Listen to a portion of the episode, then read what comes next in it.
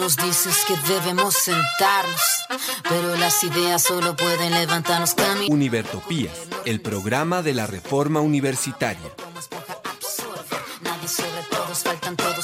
Proyecto comunicativo de la Asamblea Constituyente de la Universidad Distrital.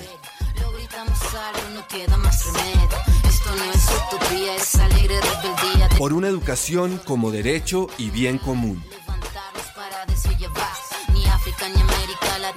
Escúchenos en frecuencia libre en las redes sociales y los espacios de encuentro ciudadano de la universidad, el campo y la ciudad.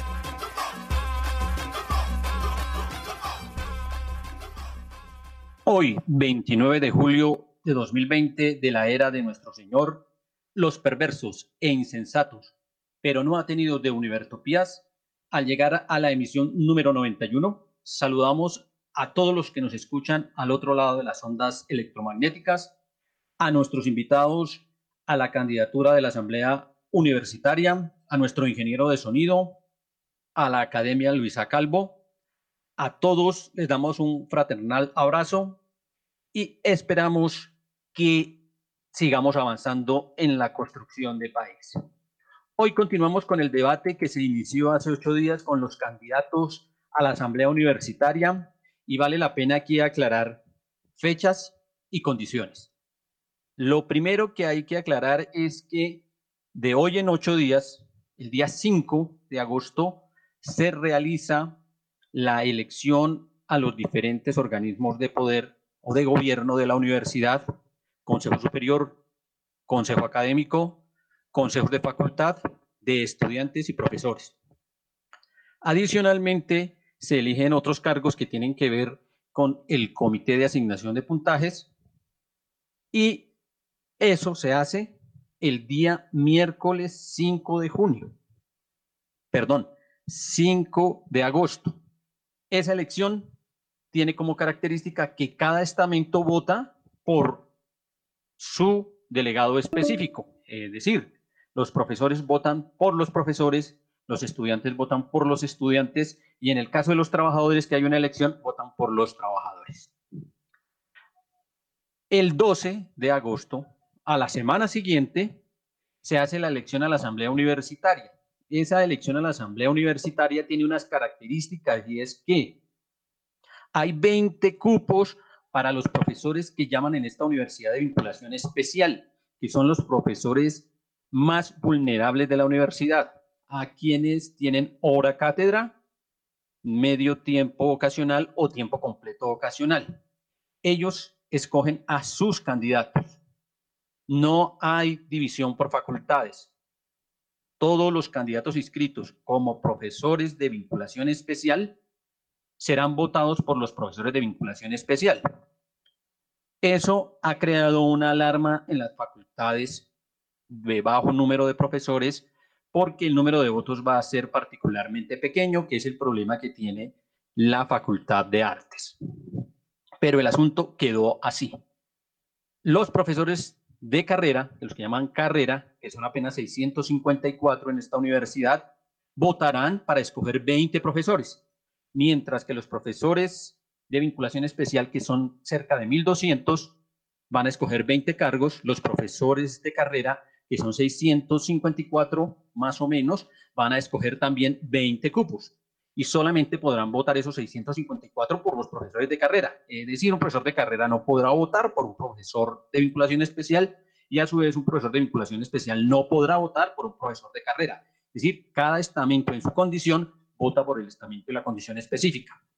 En el caso de los estudiantes, sí hay una votación por los estudiantes sin diferenciación si es de posgrado o si es de pregrado. No habrá diferenciación.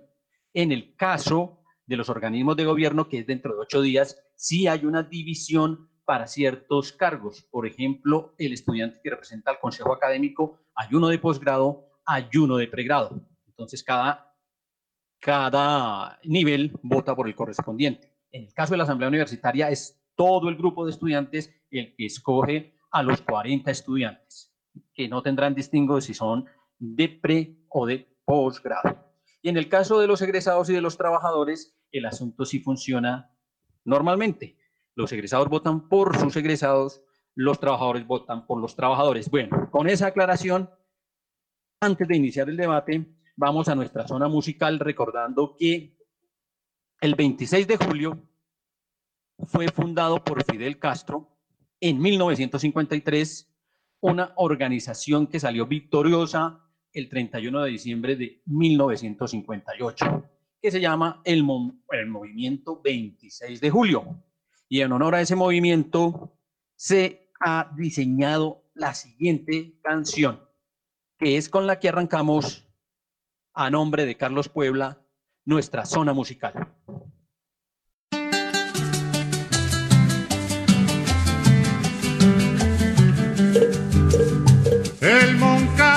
Nos mostró el camino a recorrer y desde aquel alto ejemplo para nosotros siempre 26. Siempre es 26, siempre es 26, para nosotros siempre es 26.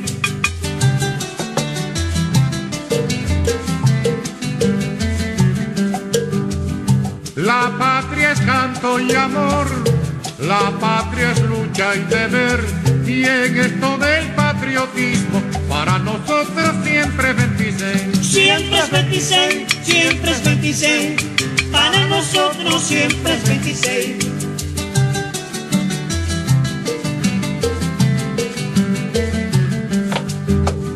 Solo el trabajo creador es la vía de crecer y en la cuestión del trabajo para nosotros siempre es 26. Siempre es 26, siempre es 26, para nosotros siempre es 26.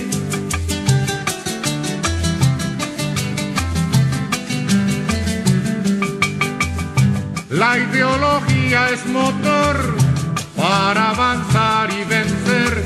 Y en cuanto a la ideología, para nosotros siempre es 26. Siempre es 26, siempre es 26, para nosotros siempre es 26.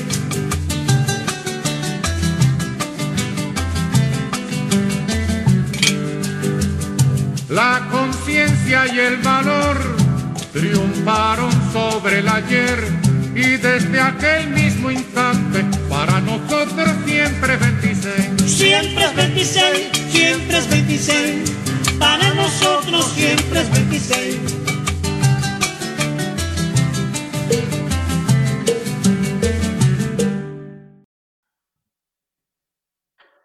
Bueno, y arrancamos entonces con nuestro debate. Y para hacerlo, entonces vamos a trabajar un tema que nos quedó pendiente desde el debate anterior. Y es algo que los compañeros estuvieron mencionando, pero que en esta oportunidad le vamos a permitir que lo desarrollen. Recuerden, dos minutos como máximo, porque ya tenemos 12 personas aquí en el programa. Y es lo siguiente. 19. 19. Listo, ya van 19, listo. Entonces nos toca apretar más. Es cuál es la concepción de participación de gobierno universitario con el que ustedes se inscribieron, con el que cada uno de ustedes se inscribieron para participar a esta elección de asamblea universitaria. ¿Cuál es la concepción que tienen y cuál es el documento que representaría esa posición de los que hay sobre la mesa? Y entonces lo vamos a hacer en el estricto orden en que aparecen aquí en nuestra aplicación. Arranca la compañera Adriana Echevarría, nos dices el número del tarjetón y el estamento que representas.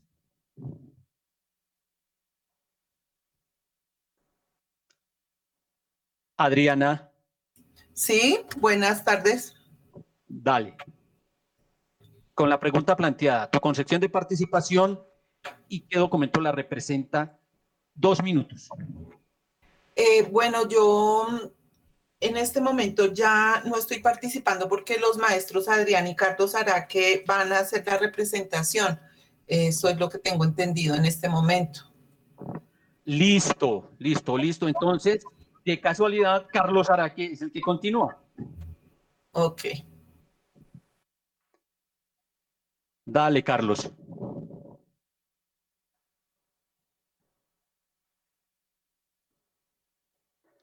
Profe Carlos, ¿hará qué?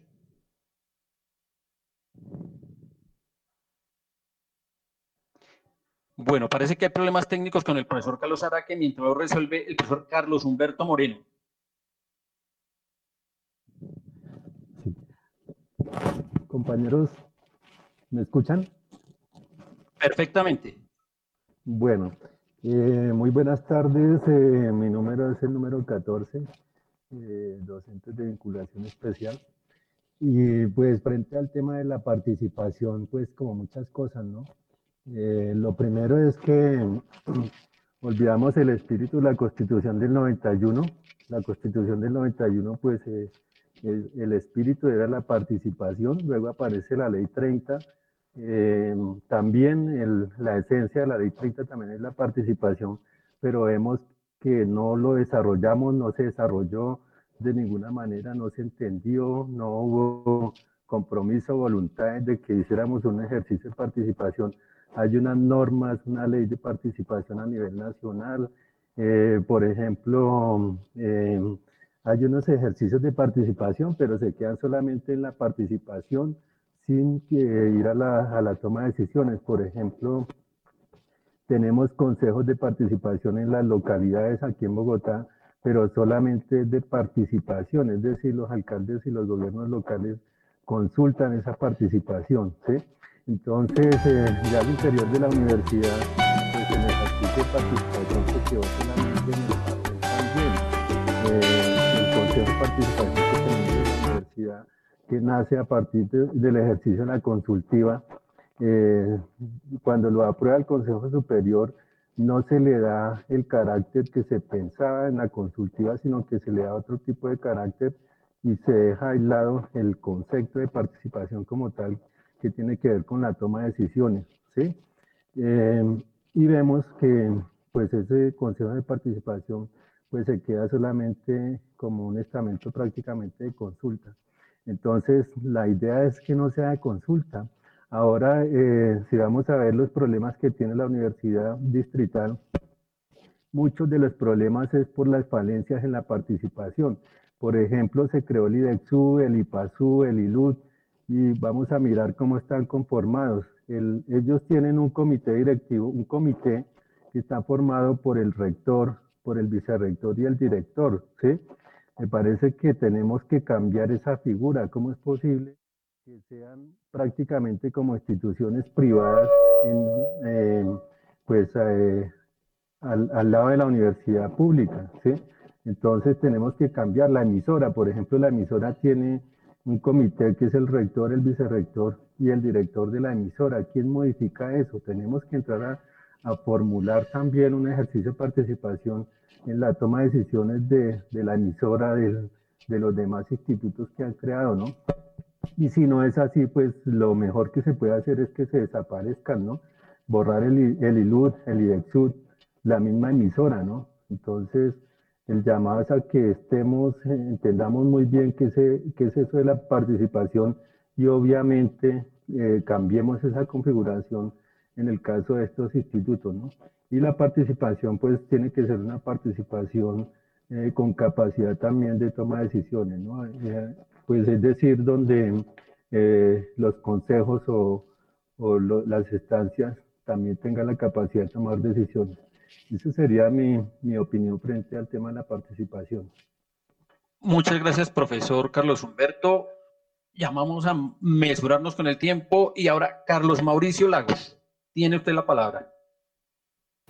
Buenas tardes para todos y todas. Eh, yo represento al estamento estudiantil, soy candidato desde el Consejo Estudiantil de Ciencias Sociales con el tarjetón número 11. Frente a la pregunta de la participación, pues creo que es algo que como estamento estudiantil siempre hemos exigido y hemos siempre puesto encima del debate y es la necesidad de que cambie ese, ideal o, o esa visión de la democracia liberal y que siempre lleva a la democracia representativa y pasemos pues, a una democracia participativa, ¿no? Es necesario que en la universidad exista un cambio en la forma en la que se toman las decisiones y principalmente en la forma en la que están constituidos ciertos eh, cuerpos colegiados que solo llevan a que un sector de la universidad que responde a unos intereses no solo politiqueros, sino también pues al modelo económico que tenemos en el país, eh, pues ponga a la universidad en unas condiciones bastante complejas. Y creo que esto se puede ver muy bien eh, representado en el, en el proceso de reforma, pues que esperemos que las personas que, que puedan subir allá a la, a la asamblea, pues eh, logren llegar a concluir esa discusión y es la necesidad de que la universidad cumpla con la reforma del 2017 con el fin de que cambien eh, algunos elementos organizativos que hay dentro de la misma y pues que se acabe un poco quizás ese modelo de participación que solo lleva a lo representativo. Y ya. Muchas gracias, Carlos. Y continuamos con el profesor Edgar Alfonso Ramírez y parece que ya llegó el profesor Araque que continuará después. Entonces, Edgar. Buenas tardes, soy Edgar Ramírez, número uno en el tarjetón de los profesores mal llamado ocasionales. Eh, soy doctor en pedagogía y por lo tanto me interesa mucho eh, la participación en cuanto que es formación política, humana, ética de nuestros estudiantes, profesores, trabajadores de toda la comunidad eh, universitaria. la misma asamblea universitaria es expresión de la autonomía que van adquiriendo la comunidad universitaria y exigiendo más participación en la dirección de la universidad. Eh, mientras que los directivos eh, han jugado un papel deplorable tratando de impedir cualquier asomo de participación y democracia en, en la universidad. Por lo tanto, quienes hemos participado de este proceso, eh, estamos de acuerdo con que un estatuto constituyente, el de 2017, es el que nos representa, es el, es eh, fruto de muchas discusiones, de mucho trabajo voluntario de profesores, estudiantes, trabajadores. Eh, se ha concretado nuestra, ese documento concreta nuestra propuesta de universidad. Hasta que algún día la universidad esté en manos de la comunidad universitaria y quienes tengan cargos de dirección lo tengan por sus méritos y por elección popular. Debemos seguir trabajando porque la universidad sea pública, gratuita y de calidad, y eso se logra con la participación ética, eh, activa eh, de toda la comunidad universitaria. Esa es mi propuesta. Muchas gracias. Muchas gracias a usted, profesor. Sigue con el uso de la palabra Carlos Araque. Bueno, buenas tardes. Eh, soy Carlos Araque, representante eh, propuesto para la Asamblea Universitaria de la Facultad de Artes ASAP. 28 eh, es mi número. Bien, eh, nada, yo quiero mirar el, el, asunto de la participación desde tres perspectivas. La primera tiene que ver con la organización y la administración de la universidad. ¿sí? Realmente, si hablamos de una participación donde, donde los estamentos importantes, figurativos, como son el docente y el estamento estudiantil, no pueden decidir, a mí me parece que ahí la participación no es más que palabrería, ¿sí? Eh, pienso que hay una organización en la universidad en la cual nos gastamos horas y horas y horas y sesiones y sesiones debatiendo, sí, pero porque somos únicamente entes consultivos y quienes finalmente deciden en gran parte son los entes administrativos. Entonces ahí hay que plantear una reorganización, digamos, de reestructuración de, de cómo está configurada organizativamente la universidad. Lo segundo que quiero decir es que esta misma asamblea eh, universitaria está eh, negando la participación. Eh, ya lo había comentado, pero quiero un poquito volverlo a tocar en términos de que los representantes de la SAP en condiciones, digamos, de poder participar en una asamblea, estamos sujetos a un número de votos, ¿sí? No estamos vistos como, como un ente importante, como una entidad importante, sino tenemos que tener un número de votos considerables para poder participar, lo cual a todas luces va a negar la participación de la SAP. Y si una facultad queda por fuera de la asamblea universitaria, pues evidentemente no será bajo ningún criterio una asamblea participativa. Entonces quiero mirarlo desde, desde ese lado, porque me parece que, que hay, habría, sí, ya salió la resolución y ya estamos jugando a este que es el juego de la democracia mal entendido, sí, que es el número de votos lo que decide y no la, realmente la representatividad. Y entonces a mí me parece que ahí hay que revisar. Y el tercer punto de vista que quiero eh, manifestar es un poco pensado inclusive hacia, hacia futuro. Insistiré que no tengo nada que ver con lo, no tengo ningún, ningún problema con los doctores. Yo también soy doctor en artes, ¿sí? Eh, pero la universidad desde una visión academicista, para mí retrógrada, está estableciendo, por lo menos en esa facultad y en otras, digamos, en, en, otras instancias, algo que yo he dado en llamar como la tiranía del doctorado, que es que quienes toman las decisiones eh, a nombre de la, de, la, de la comunidad son los doctores y las doctoras. Sí, no, no está mal, ellos deben participar, pero no es obligación ni tiene por qué ser una condición, ¿sí? Que para poder tomar decisiones usted tenga que ser doctor o doctora. Entonces creo que inclusive cómo se equilibran, ¿sí? Porque eso también tiene que ver con las posibilidades que alguien tiene de estudiar o no, de formarse académicamente o no. Por ejemplo, cómo se forma un maestro ocasional con los salarios y las condiciones que tiene. Y si tiene que hacer 24 horas eh, lectivas y bueno, etcétera, etcétera, etcétera. Entonces yo miro un poco la, participación en términos de eso, de una reestructuración organizativa de la universidad e insistiría en el punto 2, que es qué es lo que llamaríamos por participación en la asamblea cuando está sujeta a número de votos y pues una facultad corre el riesgo de quedar por fuera. Y muchas gracias. Gracias a usted, profesor. Continúa Julián Nicolás y posteriormente Johan. Listo, muchas gracias, profe. Eh, buenos días, buenas tardes, perdón, a todos los oyentes, todas y todas las oyentes. Respecto a la pregunta de cuál es la visión eh, de participación en la universidad, pues eh, yo soy el número 3 en el tarjetón de los estudiantes, estudiante de licenciatura en ciencias sociales, pero yo entiendo que este no es un ejercicio tanto como de venir acá a presentar cuáles son mis propuestas, yo soy mejor que otro candidato. Creo que ese es un debate que incluso se cae en un concepto que ya lo habían mencionado algunos compañeros respecto a la democracia representativa. Lo que realmente es la gran apuesta que debemos darle a este espacio y como tal a la universidad es el aspecto real de una democracia participativa. Digamos, las personas que de pronto vayamos a quedar o que vayan a quedar en el escenario de la asamblea universitaria, no es que solamente vayan y queden allá en el escenario, sino que se nutran desde diferentes aspectos, principalmente unos aspectos de tipo organizativo, consejos, en mi caso, por parte del estamento estudiantil, consejos de base por proyectos curriculares, eh, facultades, sedes y de universidad, donde todos los elementos que se van a discutir en, en la asamblea universitaria pues se puedan llevar a cabalidad y realmente haya un ejercicio democrático, donde el grueso del estamento estudiantil y de la comunidad universitaria entienda el talante de las discusiones que se están llevando allá y asimismo pues puedan crear otras propuestas eh, eh, políticas que salen como tal del, escenario de la Asamblea Universitaria y puedan defenderlo con un ejercicio de movilización bastante fuerte. ¿sí? Entonces, realmente, ¿yo con qué me caso?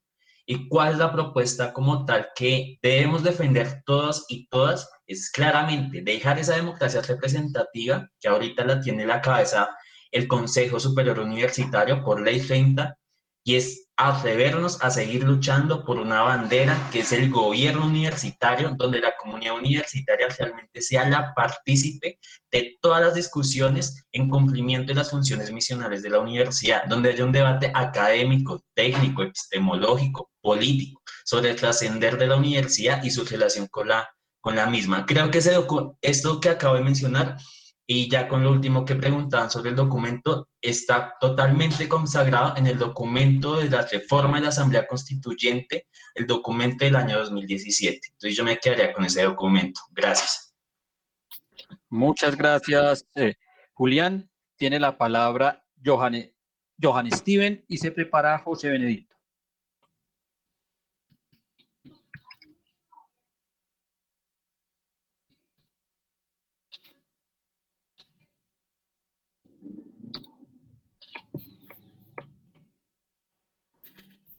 ¿Sí? Johan Steven. Parece que se le cayó en el momento de ingresar, o sea que continúa José Benedicto y seguimos a la espera de Johan. Bien, buenas tardes para todos. Eh, yo soy José Novoa de la Facultad de Ciencias de Educación, docente de planta, el número 12 en el tarjetón. Frente a la pregunta, pues hay que decir que lo que tiene la universidad ahorita es un esquema de democracia representativa que además tiene un problema y es que no solamente el Consejo Superior es el que decide todo prácticamente y en alguna medida el académico, sino que además esas decisiones en una estructura clientelista como de la universidad siempre, digamos, se atraviesa por los favores a ciertas redes que hay en la universidad y eso impide que la comunidad académica eh, sea la que decida.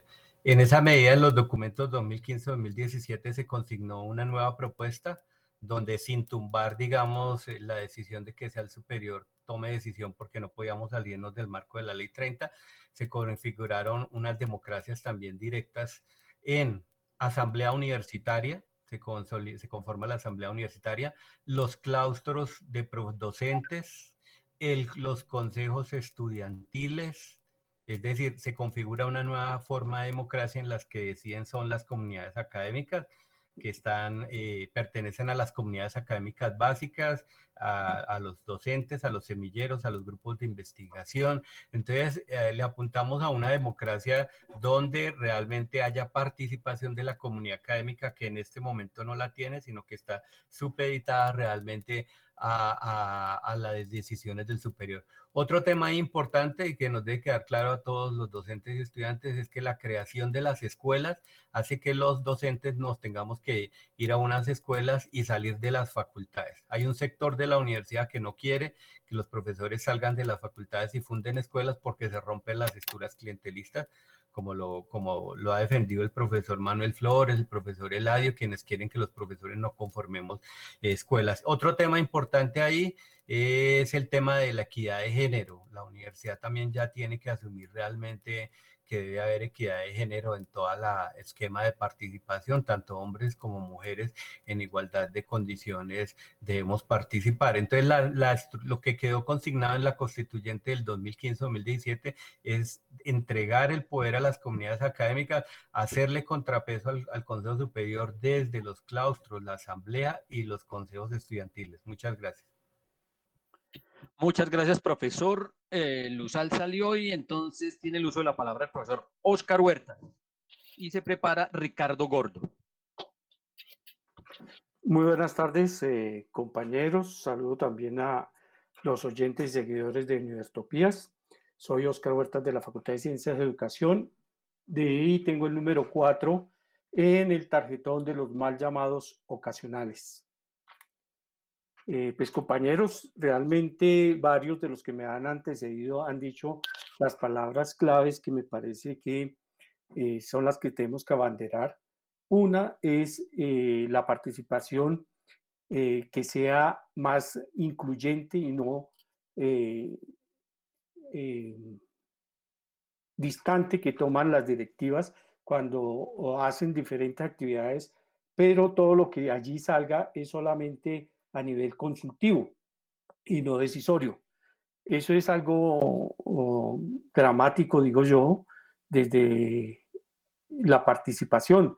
Debido, y el ejemplo lo tenemos en varios eh, hechos que han acontecido al interior de la universidad, la última, la Asamblea Constituyente, donde se hizo un trabajo de más de 10 años y que a última hora el Consejo Superior, a su buen saber, ¿cierto? Y hizo una contrarreforma, que nosotros denominamos así, a esa propuesta de la Asamblea eh, Constituyente.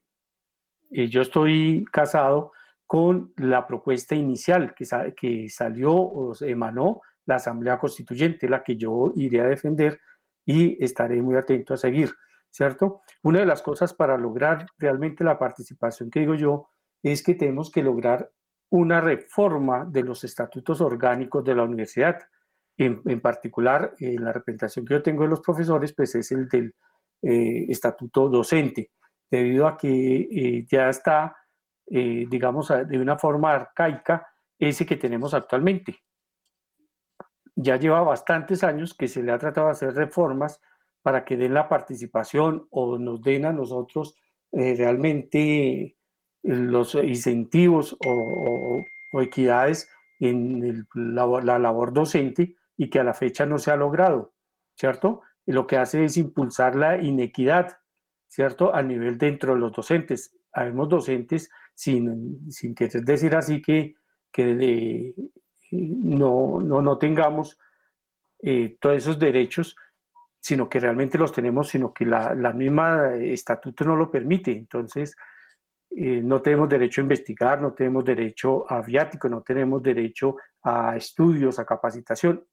Y para que se dé una participación, yo creo que todos tenemos que estar en equidad de condiciones.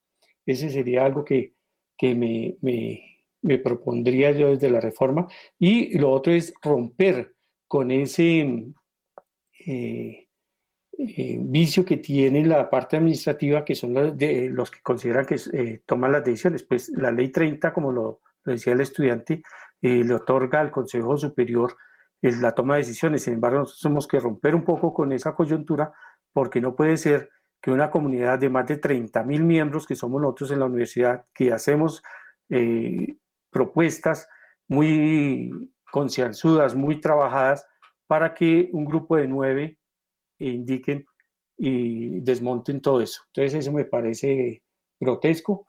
Y pues en aras del tiempo yo solamente terminaría diciéndoles que juntemos nuestras voces por la equidad y la democracia de la universidad. Muchas gracias. Gracias a usted, profesor. Sigue el profesor Ricardo Gordo y se prepara Santiago Rivera. Hola, buenas tardes a todas y todos, a quienes nos escuchan. Mi nombre es Ricardo Muscos, soy docente de la Facultad Tecnológica. El número en el que estoy ubicado en el tarjetón es el número 5 de los docentes mal llamados ocasionales. Bueno, frente a la pregunta que, que se hace, ¿cuál sería la representación y cuál es el, el, el escenario participativo frente a, una, a un lugar en la, en la asamblea universitaria? Debo decir que yo soy actualmente constituyente. Yo participé eh, como representante del proyecto de tecnología eléctrica a la Asamblea Constituyente y por lo tanto eh, uno de los primeros eh, ejercicios de representación que se hará es seguir representando el documento emanado en el 2015. Documento que tuvo la participación creo que eh, ejemplificante en la universidad de un proceso en el que a partir de desacuerdos y en acuerdos pudo construirse y pudo cumplirse con la emanación de un proyecto de estatuto universitario. Eh, después, mm, mm, aquello que se hizo en el 2017 con la contrarreforma y en el 2018, pues obviamente yo no, no estoy de acuerdo, eh, toda vez que uno de los principios fundamentales que yo he establecido en público y en privado es el respeto por el tiempo de aquellas y aquellos que trabajaron académicamente, políticamente fuerte en ese documento. Entonces, al igual que mi antecesor, la primera tarea es la defensa de ese documento, obviamente subsanándole las posibles dificultades que tenga, pero siempre y cuando éstas sean en, en democracia. Dos, creo que también lo he planteado en público y en privado, que este ejercicio de la constituyente tuvo muchos aciertos, pero también tuvo algunas dificultades. Y una de esas dificultades fue que hubo mucha información, mucha información que se ventiló, mucha información que estuvo a disposición, porque la universidad dio unas herramientas que en algún momento tendríamos también que hablar si se desconoce ese documento, entonces el detrimento universitario que hubo en ese ejercicio, herramientas de tipo logístico estoy hablando, pero ese ejercicio que tuvo muchas fortalezas careció de comunicación.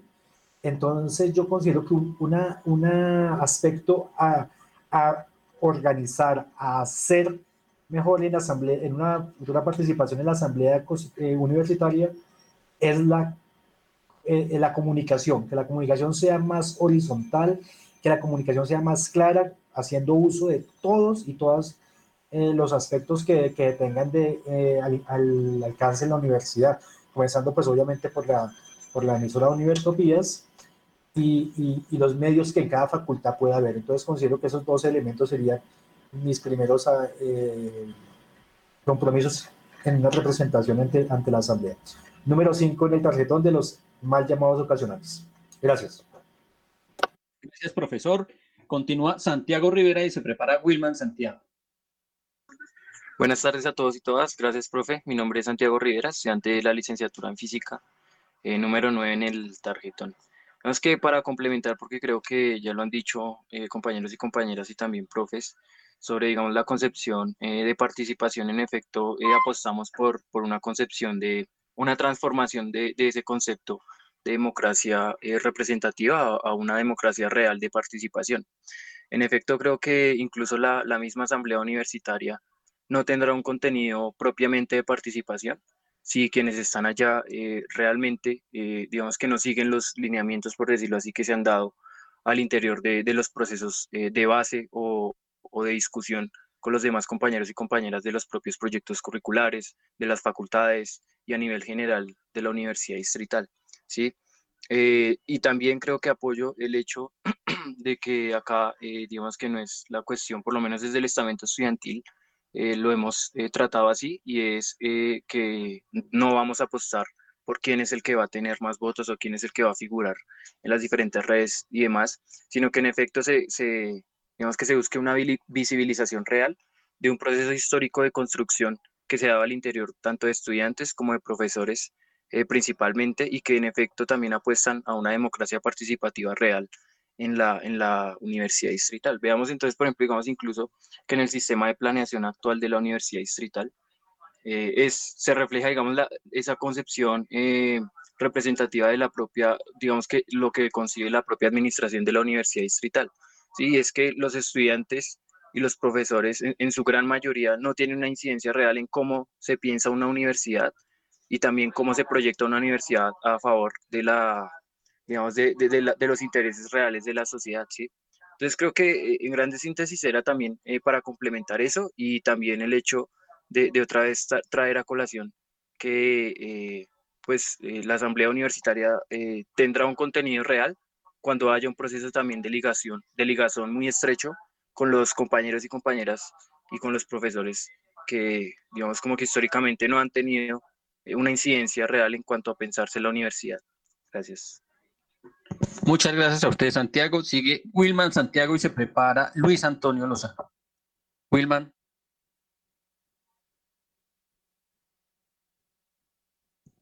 Wilman, Wilman Santiago Pinzón.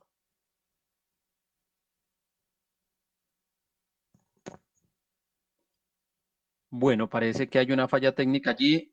Entonces, Luis Antonio, Luis Antonio Lozano tiene la palabra. Y se prepara Adrián.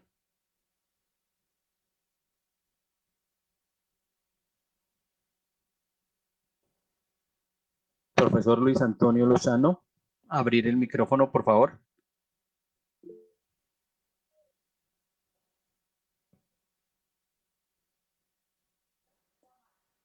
Bueno, entonces Adrián tiene la palabra mientras resuelve el profesor Luis Antonio.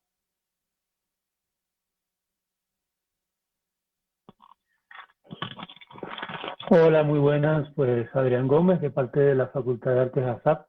Muy contento de estar acá. Y eh, simplemente, eh, o sintéticamente diría que hay un asunto muy importante y es que los principios de participación para mí está en el documento 2017, por supuesto que el documento 2015 me parece más progresista, pero el 2017, eh, en términos de su aplicación, en términos del marco en el que, pues, en el que, se, en el que se puede asentar, es mucho más articulado, digamos, en, en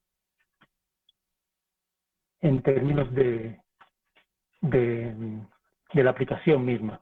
Eh, me parece a mí que eh, esos principios lo que sí se quieren es una manera de articulación con la aplicación, con la praxis misma de estos principios que son pilares. Está el principio de autonomía, eh, pero esa participación implica que la autonomía se vea como autonomía universitaria desde la comunidad, no como autonomía universitaria desde un gobierno o de una directiva de universidad.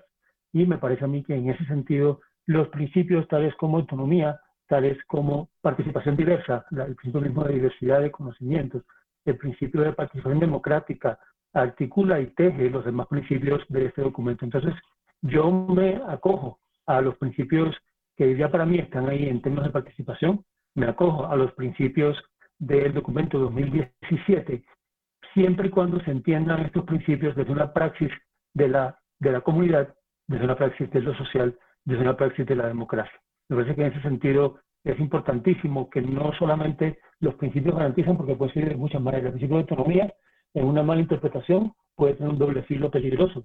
Y en ese sentido, el documento, y, creo que es la tarea de los, de los asambleístas, es defender que el, estatuto de la reforma de la constituyente, pero además de eso, defenderlo a partir de un tejido interno y con mucho cuidado con respecto a la contrarreforma del Consejo Superior, porque ciertas variaciones pueden cambiar el espíritu de este, de este documento y, y, cambiar el espíritu cambiar el sistema de relaciones de los puntos de este documento ya transforma completamente los principios. Me parece que son los principios de este documento siempre y cuando se articulen entre sí y entre todos los principios en cuanto a lo que tiene que ver con participación democrática, participación social, participación eh, de la misma comunidad. En ese sentido, entonces, hay un trabajo fuerte que hacer para que esa participación democrática se dé a través de estos principios. Bueno, muchas gracias a todos. Hasta aquí la primera ronda que ha contestado lo que tiene que ver con participación, que ha expresado sus criterios frente a participación. Deberíamos pasar a la siguiente pregunta, pero efectivamente lo vamos a hacer haciendo un salto porque nos han solicitado muy fraternalmente que hagamos una pregunta que estaba prevista como la número 3 y por motivo del tiempo la vamos a adelantar porque queremos oír de cada uno de ustedes lo siguiente. En este momento la Universidad Pedagógica Nacional, la Universidad Nacional y la Universidad Surcolombiana se encuentran en movimiento.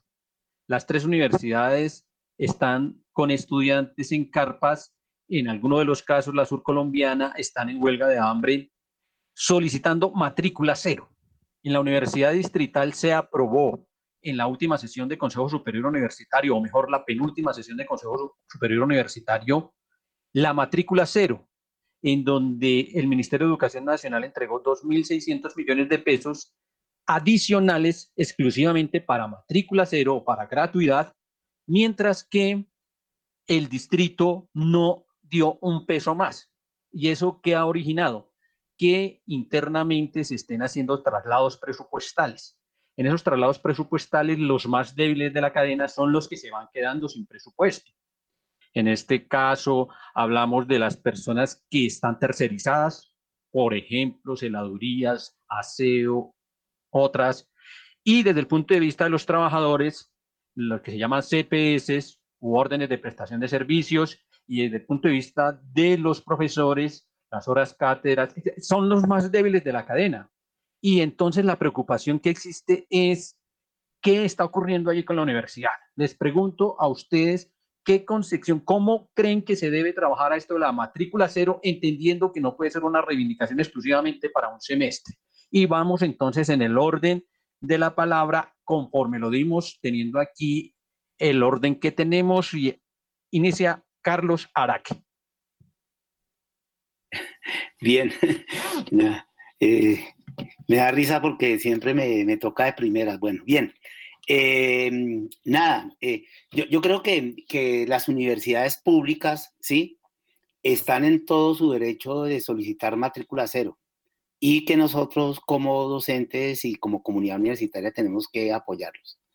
Ahora, eh, el no la no asignación de un presupuesto, digamos, para garantizar eh, el empleo a las OPS y a otros sectores menos favorecidos, eh, tiene que ver exactamente con lo que estamos discutiendo. Tiene que ver con que no es exactamente eh, la, alcaldesa o su representante quien, quien debe tomar decisiones en relación a cómo se asigna o sea el presupuesto. Eso tiene que ver también con una comunidad participativa. Realmente nosotros, si nosotros vemos eh, cómo se distribuye el presupuesto en, en, la universidad distrital, la comunidad como tal no tiene ninguna posibilidad ni siquiera de opinar en relación con eso. Hay una parte que se llama presupuesto, una parte que se llama administración, una parte que se llama vicerrectoría y el mismo Consejo Superior, que todos sabemos que es manipulado, deciden ¿sí? Cómo se asigna y cómo se distribuyen los presupuestos. Entonces, yo como percibo esa problemática, pienso que, que esa, hacemos referencia a lo que estamos discutiendo, hacemos referencia a cómo está organizada la universidad. A mí me parece muy bien, eh, no voy a desconocer que se haya eh, decretado la matrícula cero, ¿sí? Pero se decreta la matrícula cero para mí desde un punto de vista un poco demagógico, ¿sí? Porque es, eh, se, beneficia a la población estudiantil, al estamento estudiantil, que está muy bien en detrimento de otros sectores, ¿sí? Y eso ocurre en una sociedad, en una comunidad altamente jerarquizada, en una sociedad casi que piramidal, en una comunidad que, en la cual realmente como comunidad por ser representativa, ya sabemos que la representación es nefasta y no decisoria la comunidad, entonces ocurre esto. Eso hay que revisarlo y, seguramente en ese momento eh, tendremos que hacer un movimiento para que, para que eso se revise y un movimiento que quizás también nos lleve a acciones directas. Y no en este momento no tendríamos por qué tener miedo a realizar acciones directas en beneficio pues, de los menos favorecidos. Ese es como mi punto de vista. Gracias, profe. Carlos Humberto Moreno.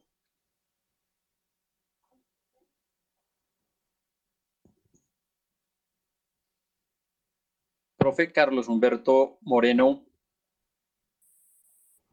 Sí, tengo un poquito de dificultad aquí donde estoy ubicado en la calle, pero bueno, eh, el tema de la matrícula cero, pues eh, lo primero es eh, defender obviamente la matrícula cero, pues hay otros países que tienen matrícula cero, ¿por qué Colombia no? En la educación pública. nosotros acá tenemos una gran cantidad de recursos que podría financiar la educación superior para la totalidad de la población. Sin embargo, pues veámonos el contexto actual eh, de la pandemia y pues las familias han sido golpeadas económicamente fuerte, muy fuerte, de tal manera que lo mínimo que podríamos hacer es que la universidad en pleno le exija al gobierno distrital y nacional eh, pues eh, mantener o aprobar la matrícula cero por lo menos para lo que da el 2021 y 2022. El golpe económico que ha recibido las familias ha sido impresionante. La capacidad adquisitiva que se perdió durante toda esta pandemia, pues eso, eso tiene que ser un, un argumento suficiente para que, para que se apruebe la matrícula cero. E internamente, pues no conozco bien el tema del presupuesto de la universidad, pero entiendo también que la dirección, la administración puede, puede eh, facilitar y puede mover un poco de recursos encaminados hacia la matrícula cero. Entendamos también que en este momento, por ejemplo, el presupuesto que se destina para la infraestructura no, no, está, no se está utilizando. Entonces, en esa medida, pues tiene que haber una capacidad también de parte de la universidad tiene que haber capacidad para, para eh, garantizar la matrícula cero.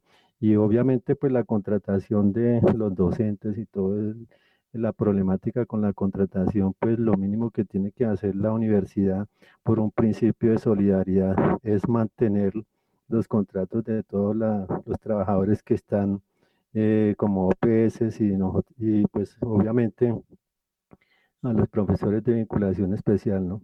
Ese sería como mi punto de vista. Muchas gracias.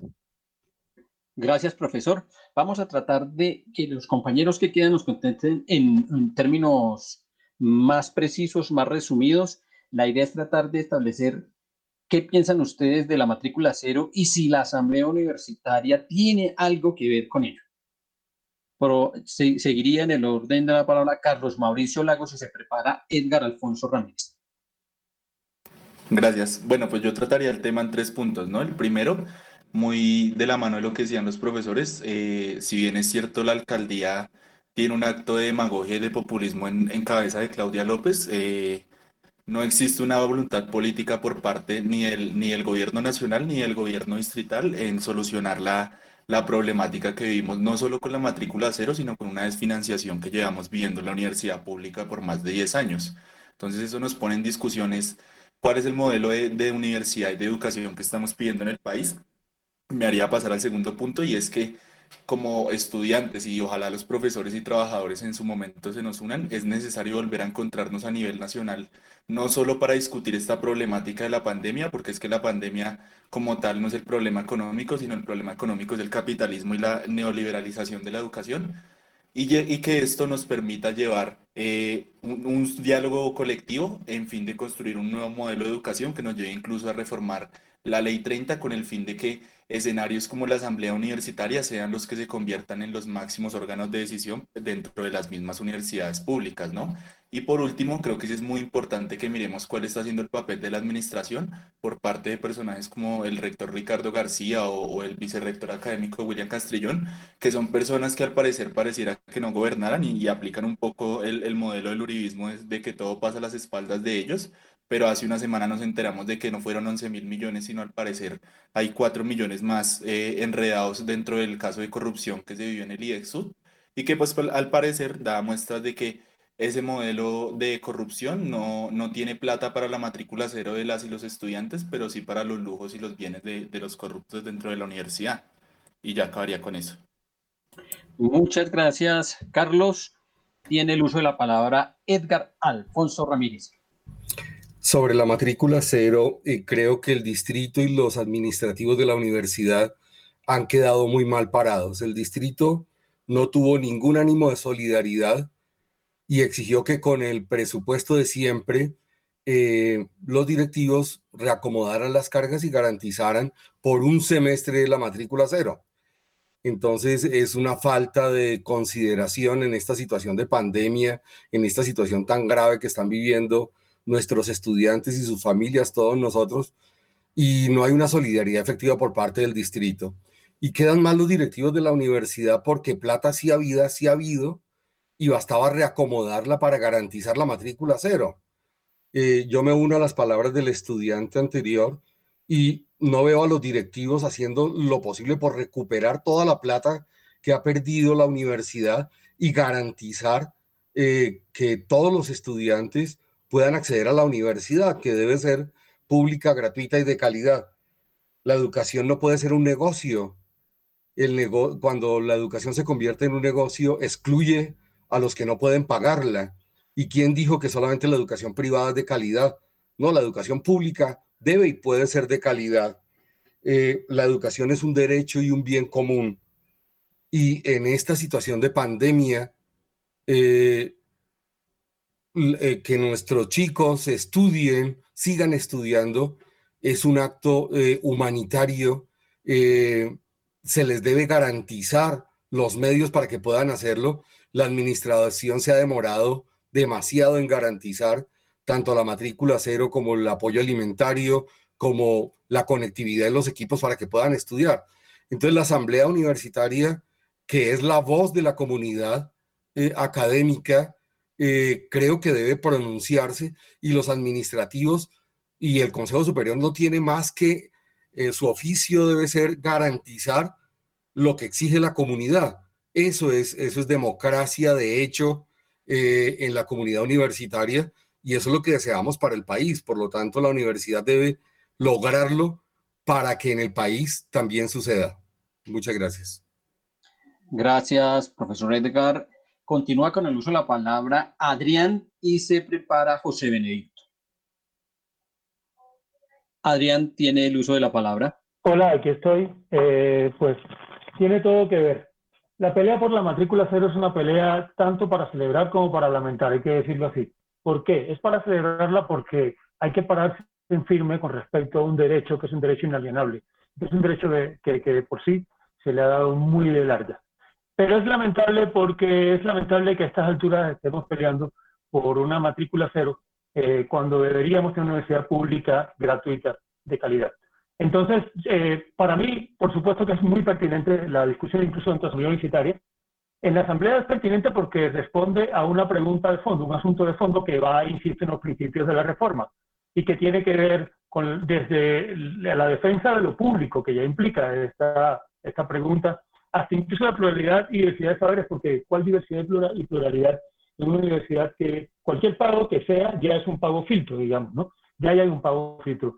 El conocimiento como bien común, la defensa de lo público, la igualdad en la diferencia, la transparencia, la democracia participativa, todos estos principios que se defienden en la reforma son principios que hablan de una universidad pública y gratuita. Entonces a mí me parece que la discusión es pertinente ahora, es necesaria ahora, hay que dar toda la batalla ahora. Es vergonzoso, no voy a repetir lo que dijo eh, mi querido compañero Edgar, es vergonzoso lo que estamos en este momento, es vergonzoso que a esta altura, en este siglo, en este año, se esté peleando por algo que se ha, se ha conquistado en, muchos países de Latinoamérica, que es un derecho básico. Y es, y es lamentable que lo que son los derechos terminen siendo eh, exclusiones o terminen siendo derechos pagados. O sea, los derechos básicos son derechos básicos. Eso no, eso no debería tener discusión.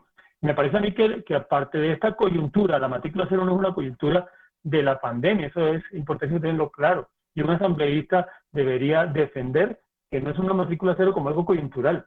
Es una base esencial del funcionamiento del conocimiento en tanto a la obligación de un Estado que debe responder a unas necesidades sociales públicas de una comunidad eh, que tiene todo el derecho, según sus capacidades, de acceder a la educación, porque la educación es un derecho. Y en ese sentido, para mí, sí, la discusión es importante como asambleísta, en, fuera o dentro de la asamblea, ojalá fuera dentro de la asamblea, bueno, con el número 11 que no está representando ahorita, para mí una pelea fundamental es ir al fondo de la cuestión, no, no eh, quedarnos en las peleas coyunturales. Y en el fondo de la cuestión, los principios mismos de la Constitución, los principios mismos de los derechos básicos y los principios de la reforma del estatuto que se construyó en el 2017 son coherentes con una universidad de educación gratuita. La matrícula cero debería ser no una solución a una cuestión urgente de pandemia, sino que debería ser la esencia misma de la universidad. Gracias. Gracias a usted, profesor. Entonces tiene la palabra José Benedicto Novoa y se prepara Julián Nicolás.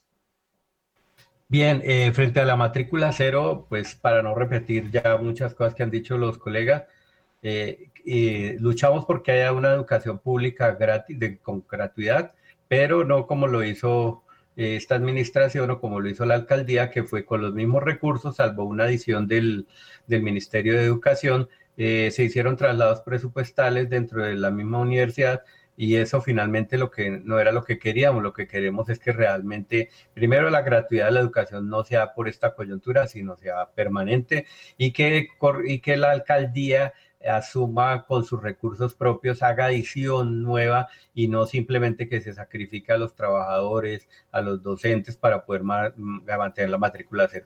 Pero si hay una cosa muy clave es que nosotros cuando hicimos en la constituyente, yo fui constituyente, pensamos en una universidad de cara a la ciudad-región investigadora, que la universidad dejara de ser profesionalizante y volver investigadora.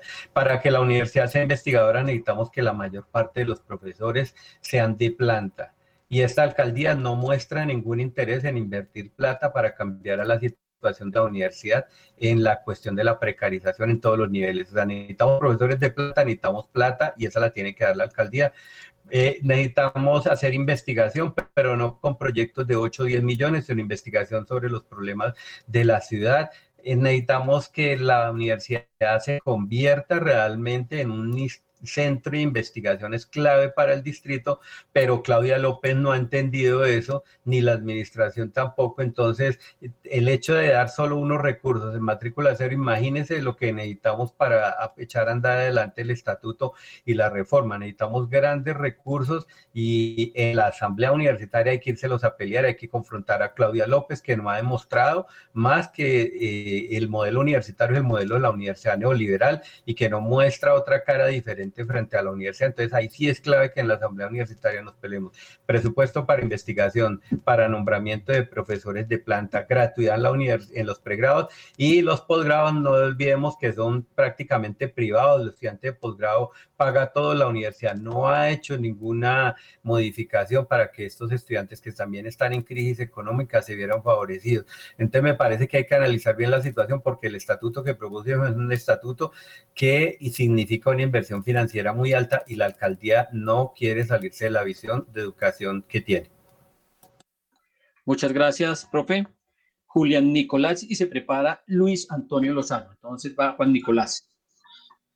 Listo, primero que todo hacer un saludo a los compañeros de la Nacional, de la Pedagógica y la Surcolombiana, así como también hacer un saludo a los compañeros que hemos salido a las calles, a los diferentes plantones para defender la matrícula cero en la Universidad Distrital.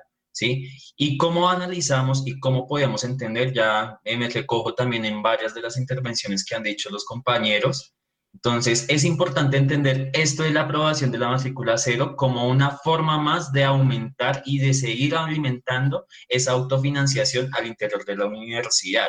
Que la excusa no puede ser, es que hay construcción en la universidad, es que hay eh, que no están siendo ejecutados por términos de la pandemia. Claramente, eso existe, pero como tal, esa no puede ser la excusa de fondo para no hacer una inyección presupuestal y que claramente también el deber está en el gobierno nacional pero eso no le quita la responsabilidad política a la alcaldía de la, de la ciudad para que tenga como algo que aliviar, porque eso también hace parte del programa social que debería estar atendiendo en estos tiempos de, de, de la pandemia. Otro elemento que lastimosamente a veces también se utiliza mucho para justificar este tipo de acciones, son las cosas que se dice es que los ciudadanos pagan los impuestos que financian la universidad. Les recordamos, y es muy importante recordarle a la alcaldía que los impuestos también le pagan el salario a la alcaldesa y parece que le quedó grande el puesto.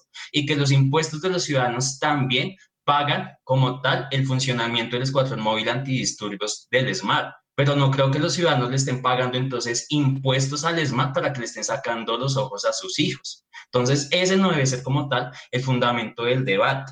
Otro de los aportes como tal que es importante analizarlo respecto a la matrícula cero es que ya como lo habían dicho los profesores, esto no es solamente algo coyuntural, debemos apostar realmente a una visión, a la creación de un programa respecto a cómo entendemos la educación superior a nivel nacional. Esta es una lucha a nivel nacional que logre la gratuidad de la educación a nivel general. ¿Y cómo entra la Asamblea Universitaria en todo esto? La Asamblea Universitaria va a dialogar primero los estatutos y también las políticas estratégicas digo, los planes estratégicos de, de, la universidad, el plan estratégico de desarrollo, el plan universitario institucional, el plan de espacios educativos, donde se contempla la misión, la visión, los objetos y los objetivos en cumplimiento de las funciones misionales de la misma. Ahí es donde nosotros, como lo decía también varias intervenciones, cómo se relaciona la universidad en términos de las funciones misionales con la ciudad-región.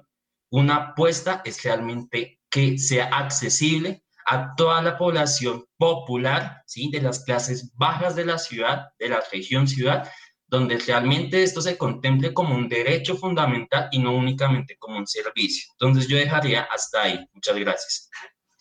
Gracias.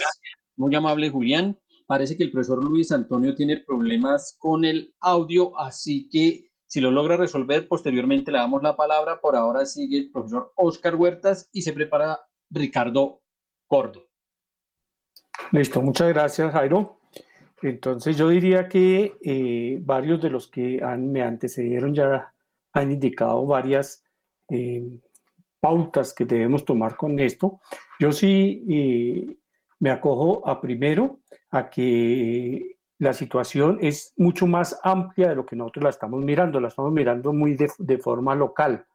Me parece que con la pregunta cuando la hizo Jairo de que la Universidad Pedagógica Nacional, la Universidad Nacional y las surcolombianas se encuentran ahorita en actividades de movimiento en petición a la matrícula cero, está evidenciando esa coyuntura que es mucho más allá de lo que nosotros tenemos, que nosotros eh, por la coyuntura se nos facilitó ahorita y tenemos una matrícula cero, no la ideal, que debe ser permanente. Esta es solo temporal, fue aprobada, pero tenemos que continuar nosotros exigiendo y pidiendo de que esto sea permanente, con, como lo decía Edgar, para lograr que la universidad digital sea pública, gratuita y de calidad, ¿cierto? Pero eh, lo sigo yo ampliando más. Me parece que eh, eh, transversalmente a esto hay unas políticas neoliberales que lo que están pretendiendo es privatizar las universidades públicas.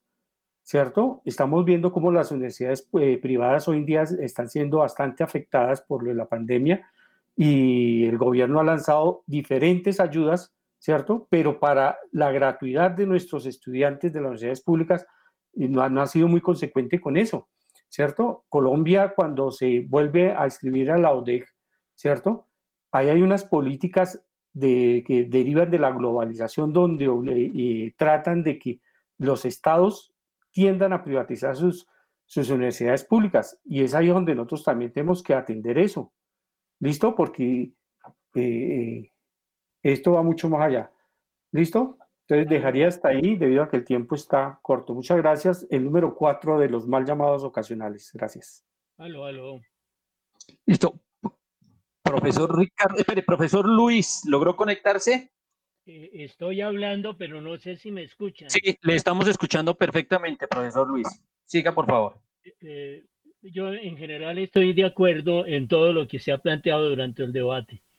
Eh, me preocupan dos cosas. Uno, la pospandemia. Cinco millones de desempleados. en Bogotá, 300 mil jóvenes entre 14 y 23 años que ni estudian ni trabajan. Eh, y la universidad quiere seguir igual profesionalista, preparando la mano de obra calificada para las empresas, muchas de ellas que ya eh, se extinguieron debido al, a la pandemia.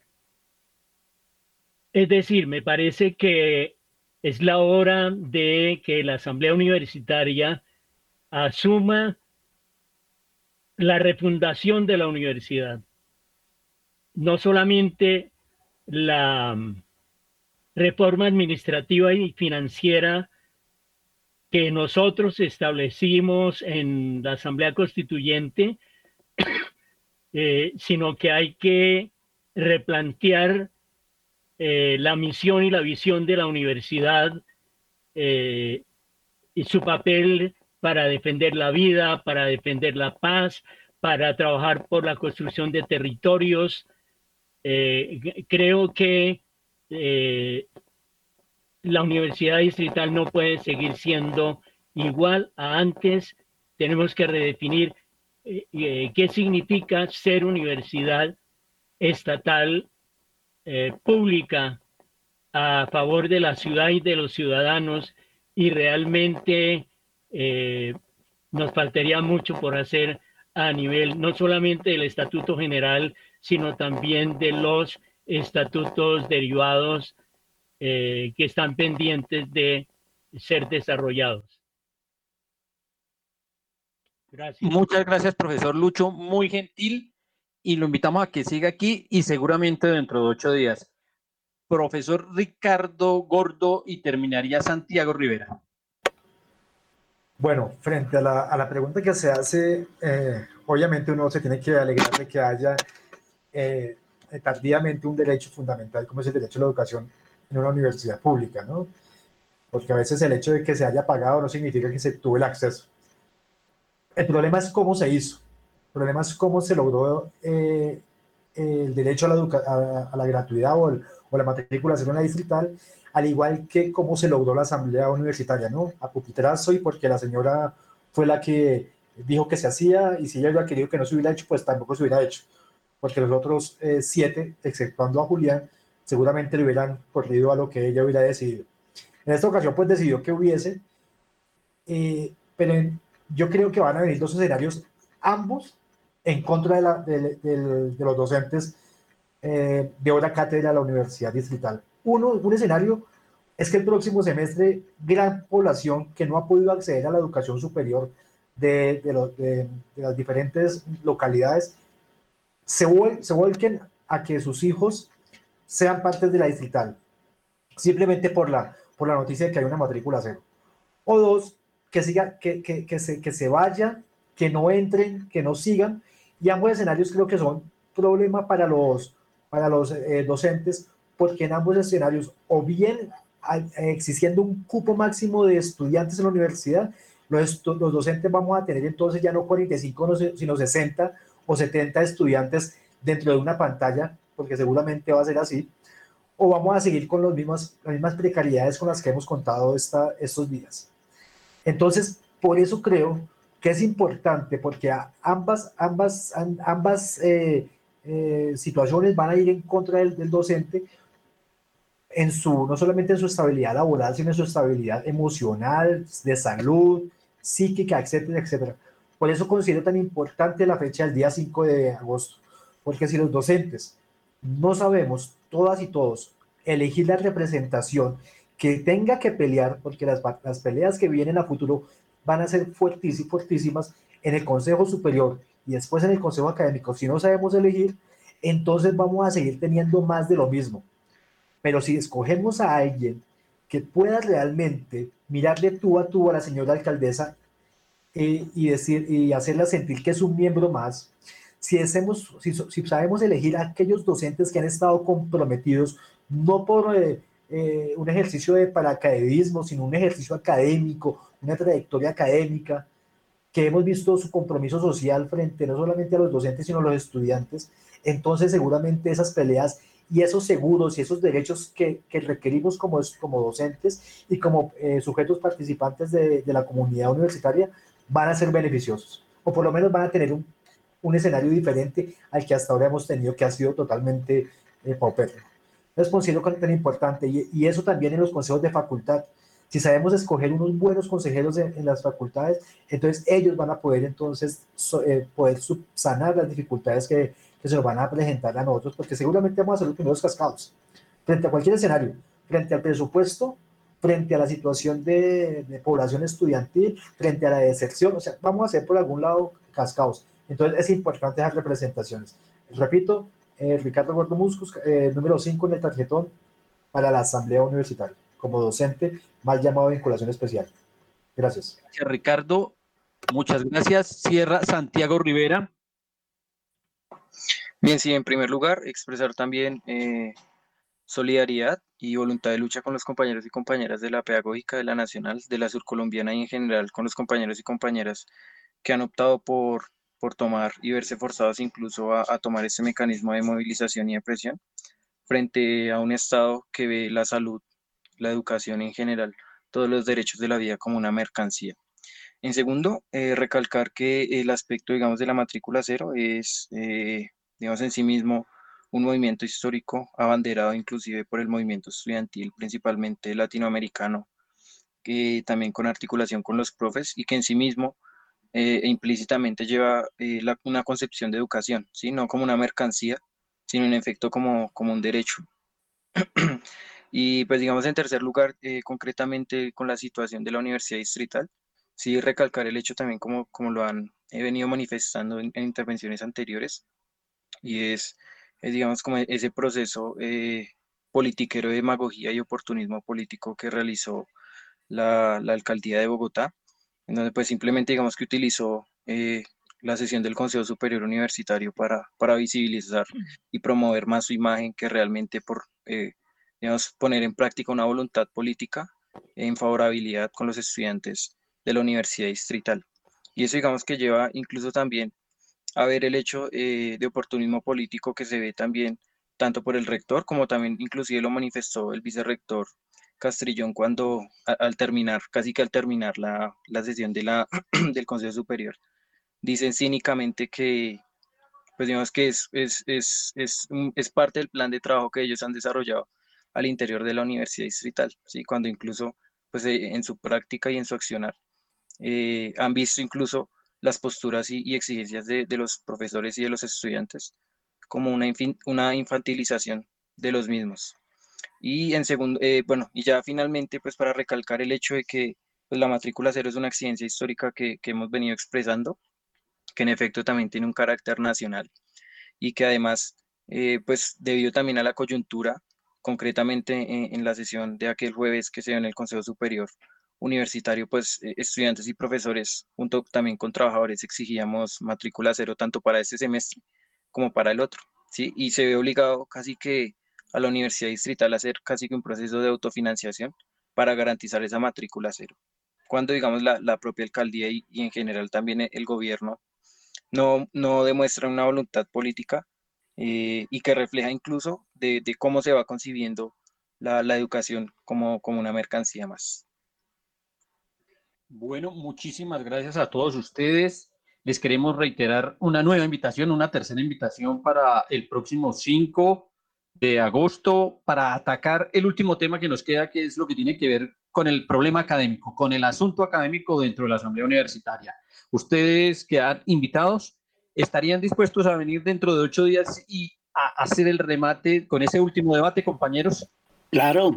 Sí, señor. Claro que sí, pero Perfecto.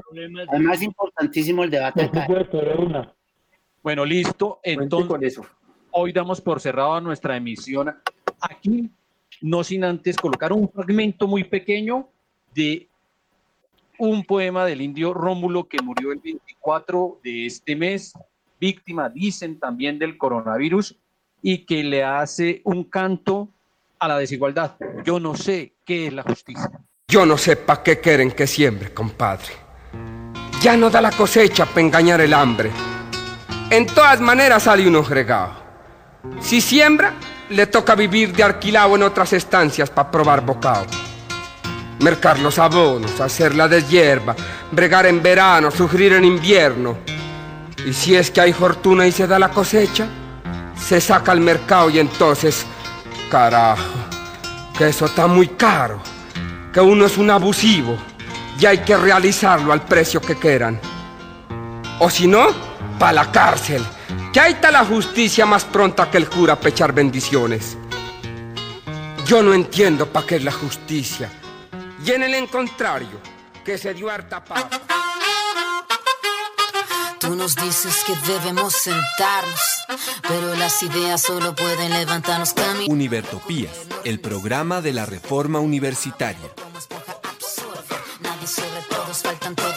Proyecto comunicativo de la Asamblea Constituyente de la Universidad Distrital.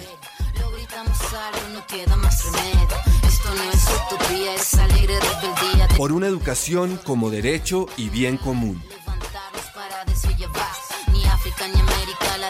Escúchenos en frecuencia libre en las redes sociales y los espacios de encuentro ciudadano de la universidad, el campo y la ciudad.